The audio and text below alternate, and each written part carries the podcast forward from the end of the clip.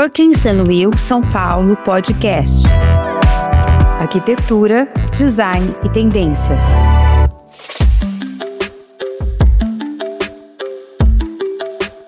Olá, eu sou a Regina Galvão e este é o Perkins Will Podcast. O podcast produzido pela Perkins Will São Paulo sobre arquitetura, design e tendências.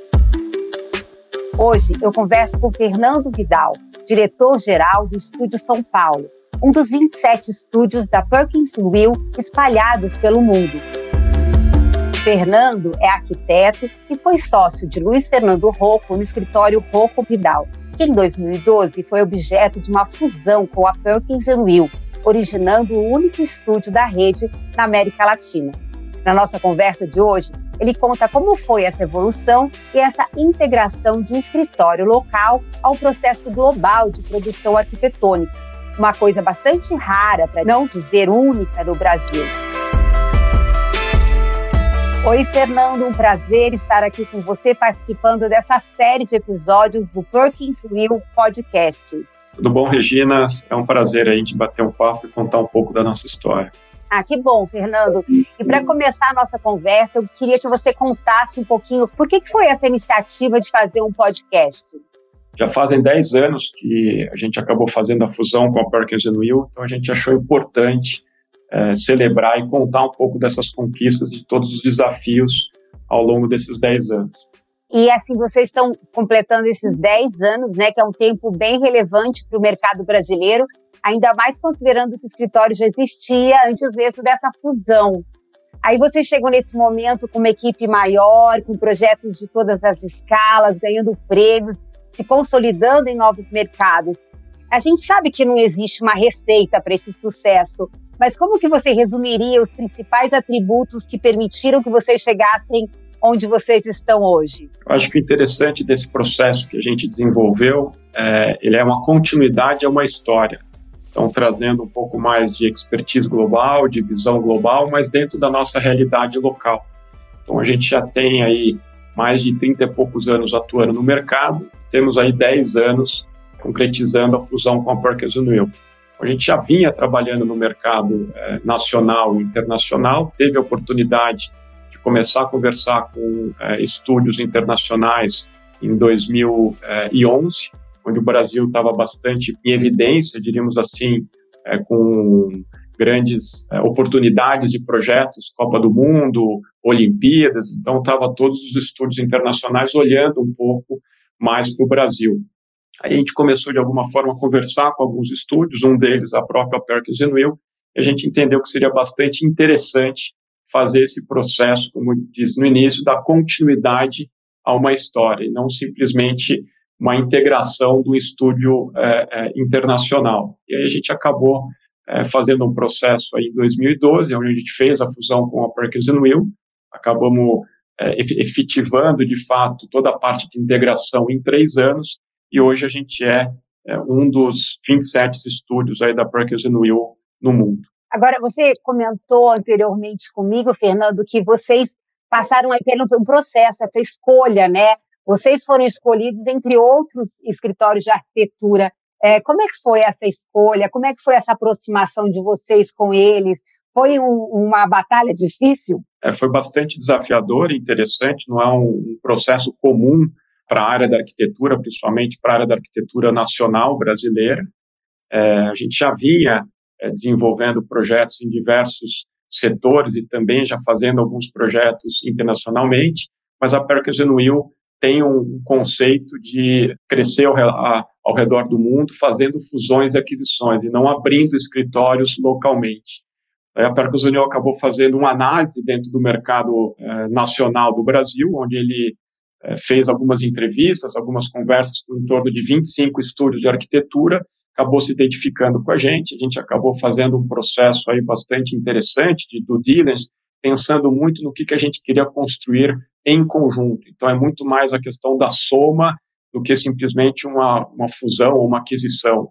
Então, isso é uma das coisas que nos motivou, a gente se identificou, e aí acabamos passando o ano de 2011 montando uma estrutura bastante é, interessante, é, onde a gente acaba ficando sócio de uma empresa americana, e esta empresa americana que detém os 27 estúdios. Então, hoje a gente é sócio do Estúdio Brasil, são sócios de uma empresa é, nos Estados Unidos e tem uma função é, executiva aqui no Brasil, como poderia ter uma função executiva em outros lugares do mundo. É, Fernando, você contou de uma maneira geral, mas eu queria saber os detalhes. Como é que foi esse passo a passo de vocês, assim, para é, finalizar e concluir essa negociação com a Perkins Will Global? Enfim, o processo é bastante longo, mas tentar fazer um resumo breve aqui. A gente, no primeiro momento, acabou recebendo um e-mail é, da Perkins Will, diretamente do CEO, é, mostrando interesse em conhecer é, um pouco da nossa história. A gente começou a trocar um pouco de e-mails, marcamos uma reunião presencial no Brasil. Então veio o CEO, o Phil Hanson, é, conjuntamente a um diretor de Miami que tinha um pouco mais de conhecimento sobre a América Latina. É, então a gente acabou fazendo essa primeira reunião, foi bastante interessante. Acho que essa relação de conhecer pessoalmente é bastante é, produtivo. Ah, ao mesmo tempo, é, conceitos globais e americanos são muito diretos. Então, a gente fez uma reunião, fizemos duas reuniões, eles já falaram exatamente o interesse que eles tinham, um pouco da proposta de trabalho que eles tinham. Então, tem muito a ver é, construir algo em conjunto e não simplesmente fazer uma aquisição, então é dar continuidade à história. Então, o conceito de dar continuidade à história é como é que as pessoas que estão hoje dentro do estúdio é, é, Rocco Vidal conseguem dar continuidade a esse futuro e não simplesmente comprar uma empresa de serviço, sim complementar é, é, é, essa empresa.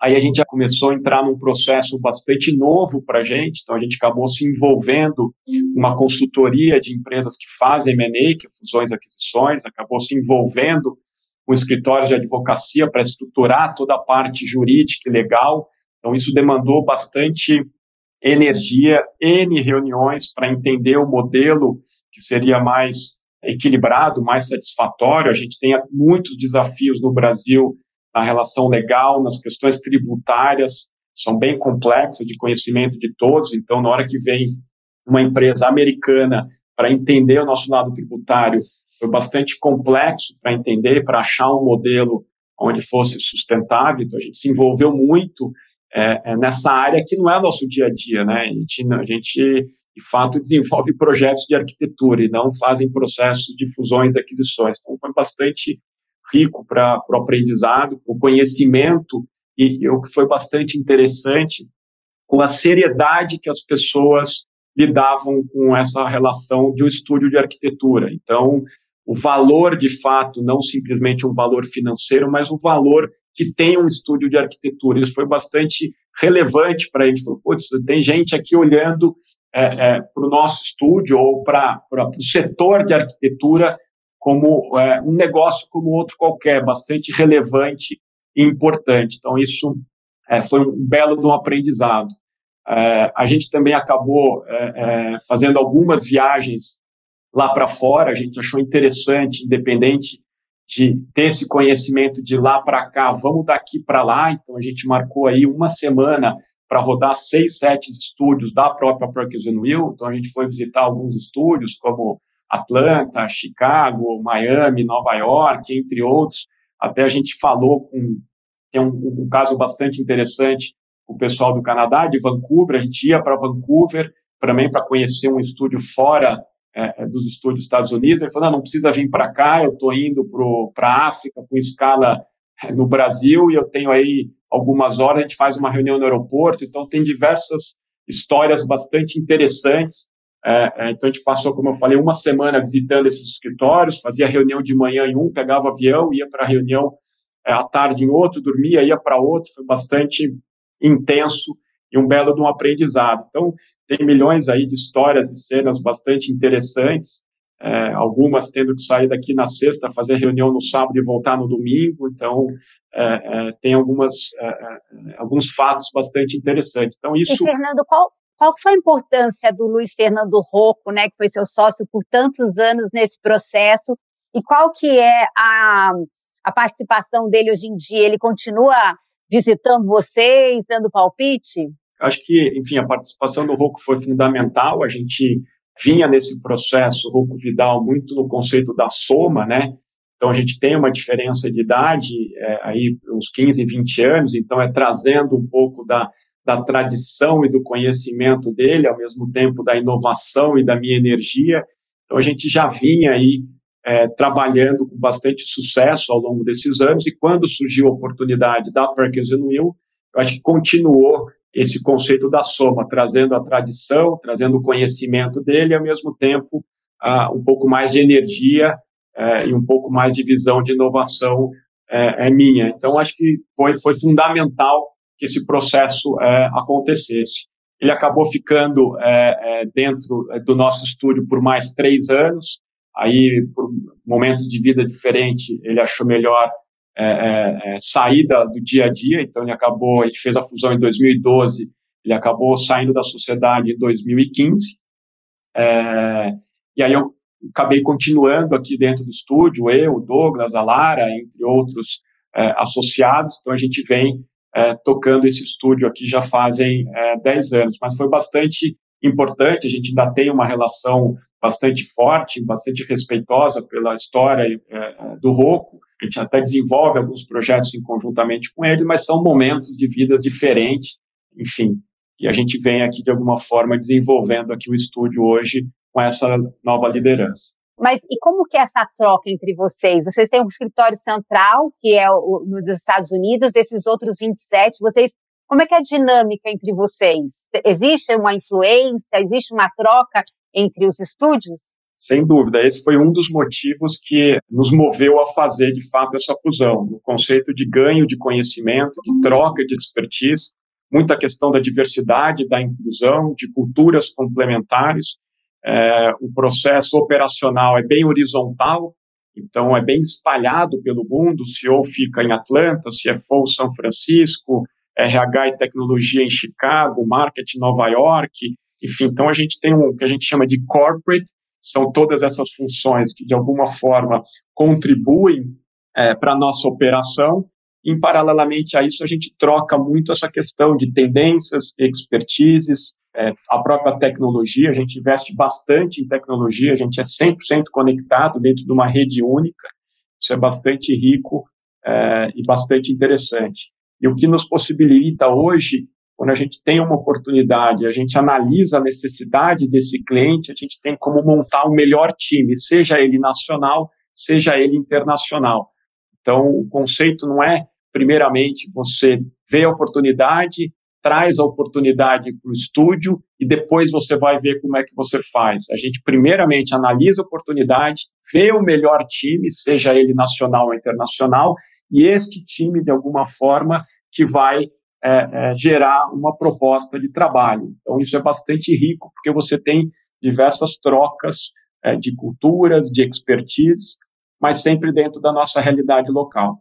Então, eh, pelo que você está falando, eu estou entendendo que, por exemplo, vocês podem atuar tanto no Brasil como num projeto na China, no Japão. É, existe, então, esse intercâmbio internacional que vocês possam atuar em outros países também. Exato. É, hoje a gente tem projetos, por exemplo, um time de Atlanta, um time de Miami, um time de Nova York, é, você fala, ah, mas por que, que você está trabalhando com essas pessoas? Porque aquele projeto, seja ele aqui no Brasil, seja ele na América Latina ou fora, é, ele tem a característica de ter pessoas é, com diversos tipos de skills diferentes. Bacana. E, e, assim, é, você ficou muito tempo, né, como no escritório Roque Vidal, e agora você está nessa estrutura é, grandiosa, com tantas é, referências internacionais. Como é que você enxerga, assim, esses 10 uh, anos antes, esses 10 anos agora, assim, que vocês estão completando? É, eu acho que é bastante proveitoso, muito desafiador, é, mas ao mesmo tempo, é, como você colocou no início, a gente consegue aí, de alguma forma, usufruir dos frutos, diríamos assim. Então, a gente vem é, conseguindo crescer de, de, de quantidade de projetos no sentido de metragem, então, projetos mais robustos, projetos mais desafiadores, ao mesmo tempo setores que a gente atuava é, anteriormente com menos incidência, como o setor de saúde, a própria parte de edificação, educação, interiores, interiores corporativos, área de hotelaria, enfim. Então a gente acaba conseguindo ter é, uma abertura de diversos setores na arquitetura, isso é bastante rico, bastante interessante. Ter a possibilidade de trabalhar com pessoas ao redor do mundo, com culturas, é, é, é, com tendências diferentes, isso é bastante rico. Ao mesmo tempo, você tem que ter muita organização, disciplina, tem muita tecnologia envolvida nisso, então a gente é uma rede única, a gente sai para um conceito de regime que a gente fala de caixa para regime de competência, então nossas análises de performance, independente da moeda local, eles são de alguma forma comparados com 27 estúdios, então você tem ali uma quantidade de conhecimento e informação que isso te enriquece muito como ser humano e como profissional.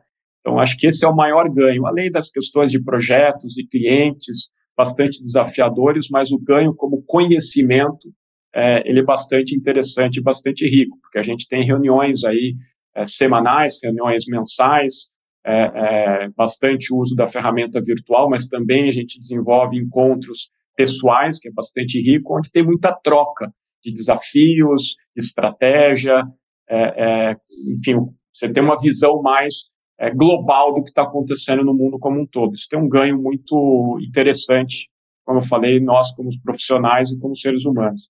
E como é que vocês dividem essas áreas dentro do escritório? Como é que está dividido isso? É, hoje a gente trabalha muito é, em diversos setores, globalmente. Aqui no estúdio São Paulo, a gente tem algumas divisões que a gente chama um setor que a gente chama de edificações, onde ele contempla edifícios residenciais, corporativos, edifícios de hotel, é, condomínios, residências, todas as, essas características é, que se é, denominam edificações, a gente chama de edificações. Depois a gente tem um setor mais focado em saúde, onde contempla hospital, clínica, laboratório, centro de ensino e pesquisa. É, um outro setor mais focado é, em interiores corporativos, mas também desenvolvendo interiores dessas outras edificações, que é bastante interessante. E uma outra área mais na, na relação de educação, desenvolvendo universidades e escolas. O interessante disso tudo é que operacionalmente a gente acaba, de fato, dividindo para organizar melhor o desenvolvimento do projeto, mas ao mesmo tempo eles se interligam e somam muito um com o outro. Então a gente fala que hoje você vai desenvolver um, um hospital, ele está muito mais com cara de hotel, a gente até brinca que é o hospital, né? Então tem que trazer Sim. essa questão da qualidade de vida do espaço. Hoje você vai desenvolver uma escola ali, está muito mais próxima ao ambiente corporativo, no sentido da transparência, no sentido de trabalhos de grupo, muita interação entre as pessoas, Hoje você vai fazer um ambiente corporativo, ele também tem uma relação com o ambiente residencial, trazendo muito o conforto, a luz natural, a biofilia, enfim, então todos os setores acabam se interligando no sentido da qualidade e da melhoria da vida das pessoas. Certo. E se você tivesse que fazer uma retrospectiva desses 10 anos, é, quais projetos que você destacaria? Acho que não tem um projeto específico tem, é, é, de fato, como eu falei, muito aprendizado, é, muita troca é, entre estúdios e setores, como o próprio setor da saúde, que a gente não atuava é, é, com bastante incidência, hoje a gente tem projetos bastante significativos, hospitais, clínicas, laboratórios, enfim, de empresas nacionais internacionais, a própria área de edificações, a gente hoje representa aí 50% do, os nossos projetos são é, edifícios, diríamos assim, edifícios residenciais, corporativos, condomínios, residências, enfim. Então, não tem um projeto, acho que foi marcante, mas tem, de fato, a consolidação desses setores, é, na, no sentido da qualidade sempre norteando a gente com a qualidade de relacionamento com o cliente, a qualidade com o designer, que a gente acredita muito que o design tem um poder aí de mudar positivamente a vida das pessoas. Então, o que a gente acredita bastante como grande conquista é que a gente é, é, tem um estúdio hoje bastante sustentável, temos aí cerca de 110 é, colaboradores trabalhando em diversos setores e, de alguma forma, tendo muito a questão dos clientes recorrentes. Então, a gente vai crescendo e vai tendo novos desafios conjuntamente aos clientes, e não só para os clientes, mas com os clientes. Então, isso que é bastante e, interessante dentro desse, desses últimos 10 anos. quando você fala esse dos, com os clientes, é que é uma conversa muito próxima com eles? Sem dúvida. É, a gente até brinca que a gente faz o que o cliente precisa, não o que ele quer, né? Então, ele, às vezes, ele vem com uma demanda é, é, mais estandarizada, diríamos assim, eu, eu quero, eu quero, e a gente começa a fazer um trabalho de investigação em conjunto ao cliente, de entender de fato o que, que ele precisa, ou quais são as alternativas complementares daquela primeira ideia dele. Então, a gente trabalha muito a quatro mãos, a gente é muito inquieto, que a gente fala, então a gente traz provocações, a gente traz tendências, a gente traz cases reais, isso é um ganho é, bastante importante de entrar num grupo maior. Então, não, a gente fez esse projeto em Nova York, a gente fez um projeto parecido em Xangai, então a gente traz cases reais que de fato tiveram é, é, um resultado expressivo, é, mas como eu falo, sempre dentro da nossa realidade. Então, eu acho que a gente trabalha muito com o cliente. E acontece também de vocês fazerem área residencial, é, projetos residenciais? Sim, a gente continua desenvolvendo é, projetos residenciais, seja ele uma, uma residência unifamiliar, ou seja ele condomínios de residências. A gente, a gente brinca que a gente faz é, boa arquitetura, independente dos setores. E o que, que é boa arquitetura? Sem dúvida, está de alguma forma aderente à necessidade do cliente, aderente aonde está essa edificação, essa relação urbanística com a própria cidade. O projeto é, é, não é nós que vamos ocupar o projeto, então muito focado em quem vai ocupar, quem de alguma forma vai usufruir daquele espaço. Então a gente faz muita pesquisa, a gente se aprofunda de fato na necessidade, na característica daquela, daquele projeto. Fernando, você falou aí de uma turma de mais de 110 pessoas. Agora, você tem formação em arquitetura. O que, que precisa para ser um bom arquiteto e ter esse sucesso que vocês conquistaram?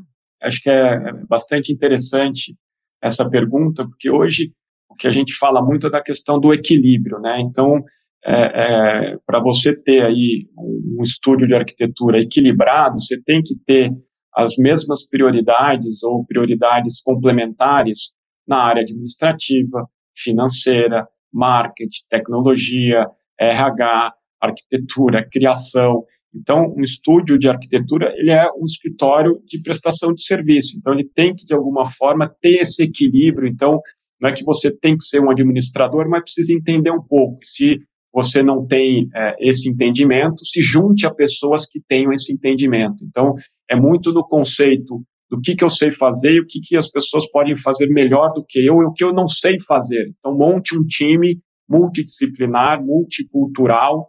A gente trabalha muito aqui com pessoas é, norte, sul, Brasil, é, é, é, pessoas de fora também. Então você vê que essa multicultura, essa, esse, esse múltiplo expertise, que eu acho que dá de alguma forma um equilíbrio mais com um estúdio de arquitetura. Então não ache você que só a criação ou só o designer.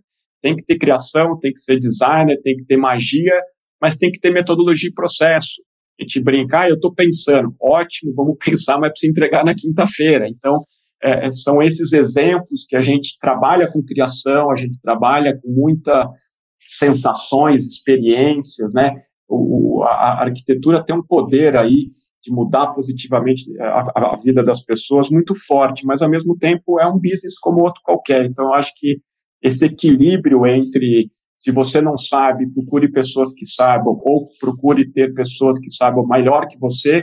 É uma coisa que a gente vem aprendendo e muito é, intensificamente nesses 10 anos. Porque quando você está num grupo maior, é, é, é, bastante interessante, e é isso do que, de alguma forma, nos moveu, é estar é tá num grupo com expertises melhores do que o nosso, ou complementares. Talvez não seria melhor, seria complementar a palavra correta. Certo. Então, agora a gente já está chegando ao fim aqui do nosso podcast. Eu queria que você é, pensasse e falasse como é que você imagina o Perkins Rio São Paulo é, nesse futuro é, e quais são os principais desafios daqui para frente? É, eu acho que é, o grande objetivo nosso é continuar é, mantendo o que a gente fala de qualidade de relacionamento, qualidade de, de designer com metodologia e processo. Então, é, a gente volta nessa questão da, da, da sustentabilidade é, é, do crescimento. E o crescimento ele não é de quantidade, ele é de qualidade. Então, no que o, o